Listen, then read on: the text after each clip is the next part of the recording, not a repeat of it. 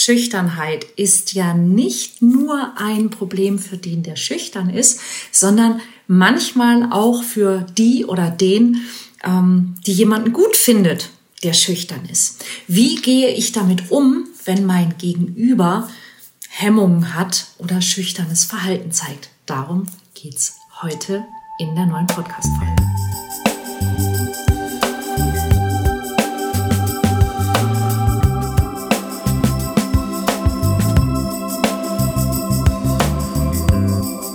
Kontaktvoll, der Podcast fürs Herz.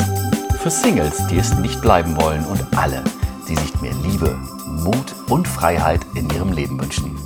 Von und mit Deutschlands Date-Doktor Nummer 1, Nina Deißler. So, hallo und herzlich willkommen zu einer neuen Folge vom Kontaktvoll Podcast, vom Kontaktvoll Video Podcast.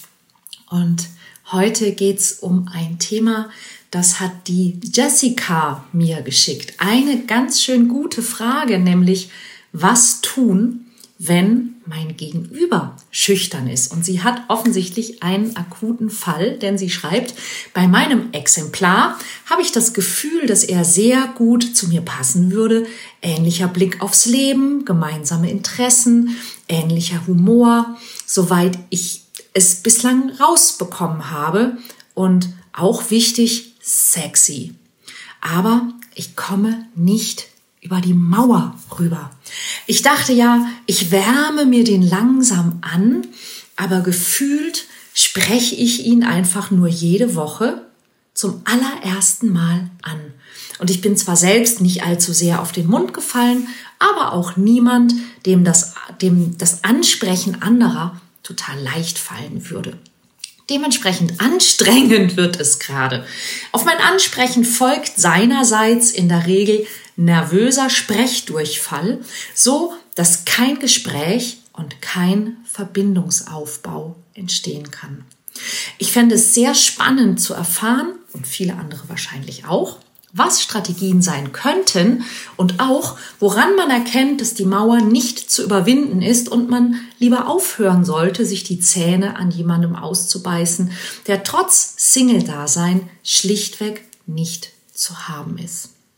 Liebe Jessica, vielen, vielen Dank für dieses gute Thema und ja, ich denke auch, dass das sicherlich viele Menschen betrifft. Und deshalb möchte ich natürlich sehr, sehr gerne darauf eingehen. Das eine ist, und das geht natürlich auch an alle Menschen raus, die tatsächlich schüchtern sind. Ja, so kann es dann nämlich wirken.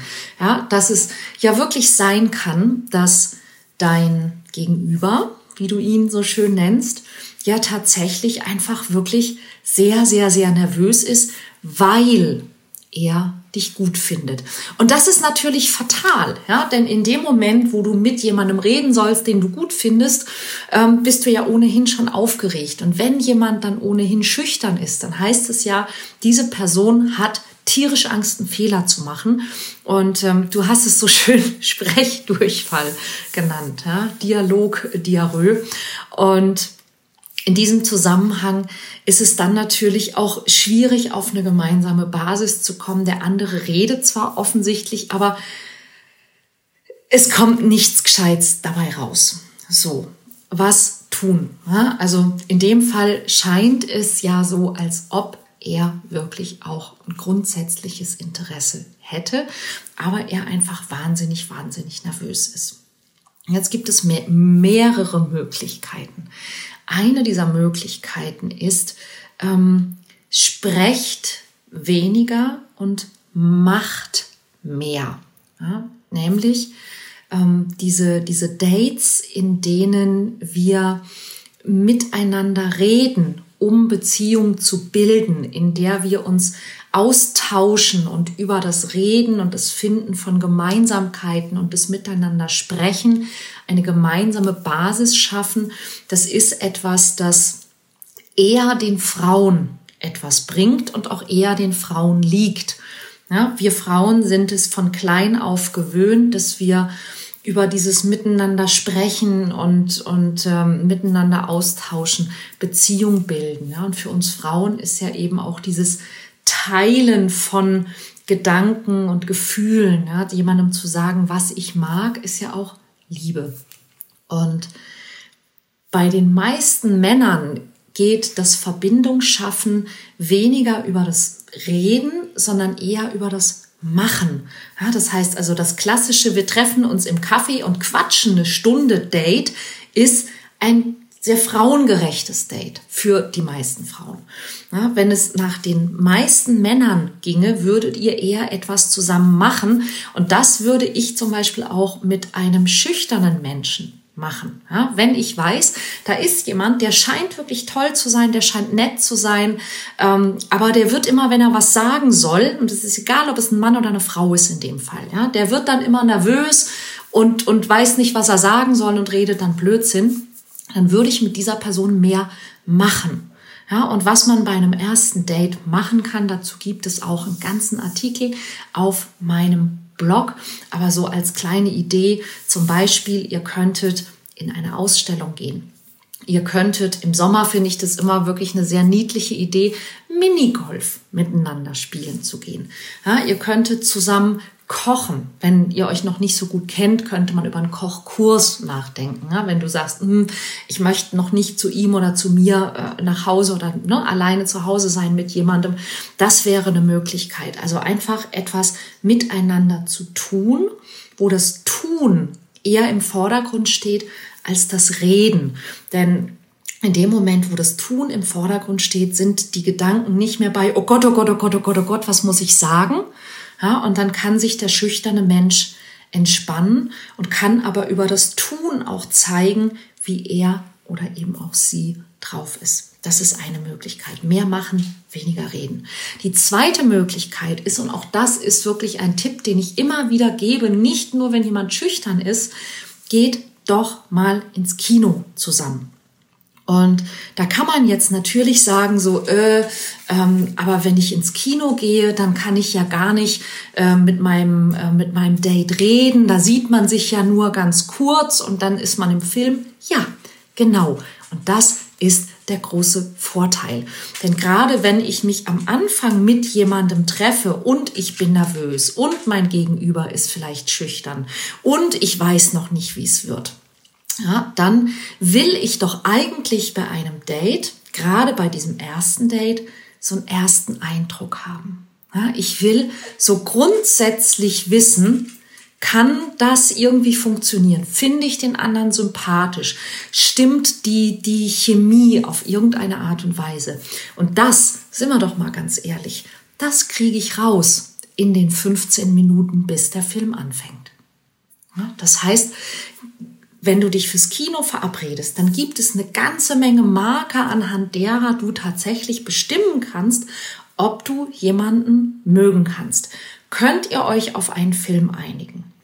Könnt ihr euch einigermaßen darauf einigen, ähm, wer zahlt die Karten, ähm, gibt's Nachos oder Popcorn, süß oder salzig oder beides. Ja, wer lädt vielleicht wen wozu ein? Das ist ja auch eine nette Geste. Ne? Der eine kauft die Karten, der andere kauft das Popcorn. Ähm, worüber unterhaltet ihr euch, bis dann der Film anfängt? Wenn es was Lustiges ist, lacht ihr an den ähnlichen Stellen.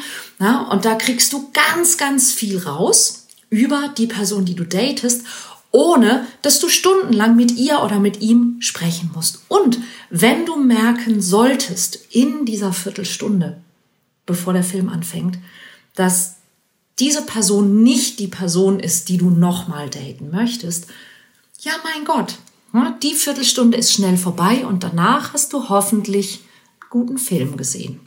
Und wenn es dir vorher gefallen hat, dann könnte man theoretisch hinterher auch noch was trinken, muss man aber nicht. Ja? Also zweitens Kino. Ja, denn dann hättest du ja auch direkt wieder ein Gesprächsthema. Wie hat dir der Film gefallen? Da wird hoffentlich und sicher auch dem schüchternsten Menschen irgendwas außer gut einfallen. So, Punkt zwei. Punkt drei, was du auch tun könntest, ist, erzähle etwas über dich gib etwas von dir preis. Ja, wenn der andere dich nichts fragt, dann erzähl vielleicht ungefragt ja, etwas, wie du dich mit bestimmten Dingen fühlst, was du besonders gerne magst. Und dann frag den anderen einfach, und du? Oder und wie ist es bei dir? Oder Wie geht's dir dabei? Was hättest du getan? Was magst du besonders? Was macht sowas mit dir? Ja, also selber etwas erzählen, selber etwas preisgeben und dann einfach das Thema an den anderen weiterreichen. Jetzt habe ich etwas über mich erzählt zu diesem Thema. Erzähl mir doch mal, wie geht's dir damit? Punkt 4.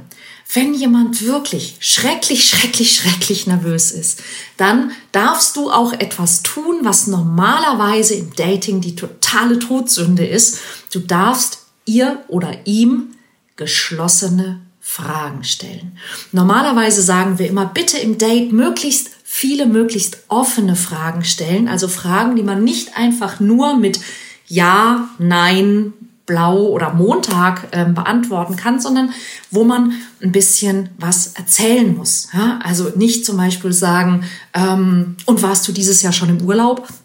Ja, sondern zu sagen, hey, ähm, wo warst du? Wie hat's dir da gefallen? Was gibt's da zu entdecken? Was hat dich besonders berührt? Ja, irgendwas in der Form. Ähm, und wenn aber jemand sehr schüchtern ist, dann dürftest du, um den Sprechdurchfall zu vermeiden, dieser Person auch eine Reihe von geschlossenen Fragen stellen. Geht's dir gut? Freust du dich, mich zu sehen? Ja, so. Magst du mich überhaupt? Ja, und das wäre auch eine sehr, sehr gute Möglichkeit, da ein Stück weiterzukommen.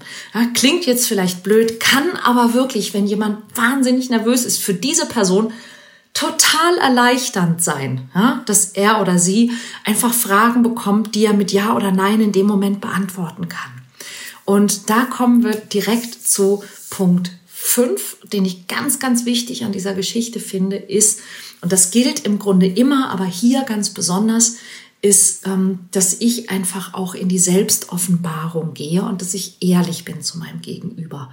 Ja, das heißt, wenn, und bei der Jessica ist das ja der Fall, ja, du hast da jemanden vor dir sitzen, wo du denkst, hey, ich finde den, ich finde den eigentlich wirklich gut. Ja, also, der ist nett, der sieht gut aus, der ist sexy, ähm, wir haben ähnliche Werte, wir haben Gemeinsamkeiten. Im Grunde wäre das der perfekte Mann, wenn er sich normal verhalten würde mir gegenüber. So, du hast nichts zu verlieren. Du hast überhaupt nichts zu verlieren. Das heißt, du kannst genau das tun. Du kneifst den Hintern zusammen und wenn du ihn das nächste Mal triffst, sagst du, hey, kann ich dir was sagen? Wahrscheinlich, ja, geschlossene Frage, wird er mit Ja antworten. Und dann sagst du, pass auf. Es ist so, Soweit ich das feststellen kann, haben wir viel gemeinsam. Wir haben mm, wir sehen die Welt mit ähnlichen Augen. Ja, wir haben ähnliche Werte, wir haben ähnliche Ziele. Ähm, ich finde dich wirklich toll. Ich finde dich sehr nett. Ich finde dich sympathisch. Ich finde dich sexy. Es gibt nur ein Problem. Ich weiß nicht, wie ich mit dir reden soll. Ich habe das Gefühl, dass jedes Mal, wenn wir uns sehen, du so unfassbar nervös bist, dass ich jedes Mal von vorne anfangen muss. Und das macht mich ganz schön müde. Und ich würde einfach gerne von dir wissen. Und dann kannst du auch wieder geschlossene Fragen stellen. Magst du mich? Möchtest du, dass wir uns näher kennenlernen? Kannst du dir vorstellen, dass du irgendwann normal mit mir reden kannst? Was kann ich tun, um dir zu helfen, dass das passiert? Was glaubst du, wie lange es dauert? Ja, zum Beispiel. Also wirklich dem, dem anderen wirklich entgegenkommen, weil es kann ja wirklich sein, dass dein Gegenüber, wenn du sagst, magst du mich, ja, dass dein Gegenüber sagt, ja, ja, schon. Ja, hast du das Gefühl, dass wir uns besser kennenlernen sollten? Geht so. Ja, und es, kann, es, kann ja, es kann ja sein. Aber der Punkt ist, dass du in dem Moment, wo du das tust, hast du Klarheit. Ja, das heißt, du weißt plötzlich, woran du bist. Und dein Gegenüber weiß gegebenenfalls, woran er oder sie ist. Und wenn es dann Übereinstimmung gibt, dann wird es weitergehen. Und wenn es keine Übereinstimmung gibt, dann ist es ja gut, wenn du es jetzt schon weißt und nicht länger rumeiern musst. Ja, weil rumeiern wollen wir alle nicht. Es macht überhaupt keinen Spaß.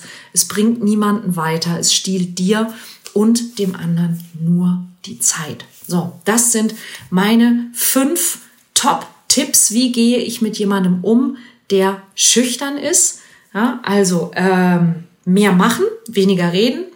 Kino, geschlossene Fragen stellen ähm, und wie geht's dir? Ja, also Selbstoffenbarung und Gegenfrage und eben wirklich offen und ehrlich sein und das grundsätzliche Interesse und eben auch die Problematik kommunizieren. Und dann sollte es normalerweise ganz gut laufen oder eben sehr schnell zu Ende sein. Und das wäre ja dann auch völlig in Ordnung. Für mehr gute Tipps und Inspiration, falls du ohnehin diesen Podcast noch nicht abonniert haben solltest, hol das dringend nach ja, und klick auf äh, Abonnieren. Und wenn du diesen Podcast bei YouTube siehst, natürlich auch auf das Glöckchen, damit du immer die Benachrichtigungen bekommst, wenn es neue Folgen gibt. Schreib mir gerne, wenn du Vorschläge hast für Themen. Und ich habe auch noch einen ganz tollen Themenvorschlag bekommen und der kommt von, jetzt muss ich selber auch einmal nachschauen, der kommt von der, wo ist es? Nämlich ganz neu reingekommen, dachte ich, ja, auch gutes Thema. Von der Jana. Ähm, Diana hat mich nämlich gefragt, ist, mir ist aufgefallen, dass es noch keine Folge über die eigenen Bedürfnisse gibt. In einer Beziehung halte ich es für wichtig, dass man Bedürfnisse ausdrücken kann. Und dann dachte ich, ja, hm, stimmt. Ja, denn ich rede immer davon, dass es wichtig ist, dass ihr eure Bedürfnisse ausdrückt, aber wie finde ich denn raus, was meine Bedürfnisse sind?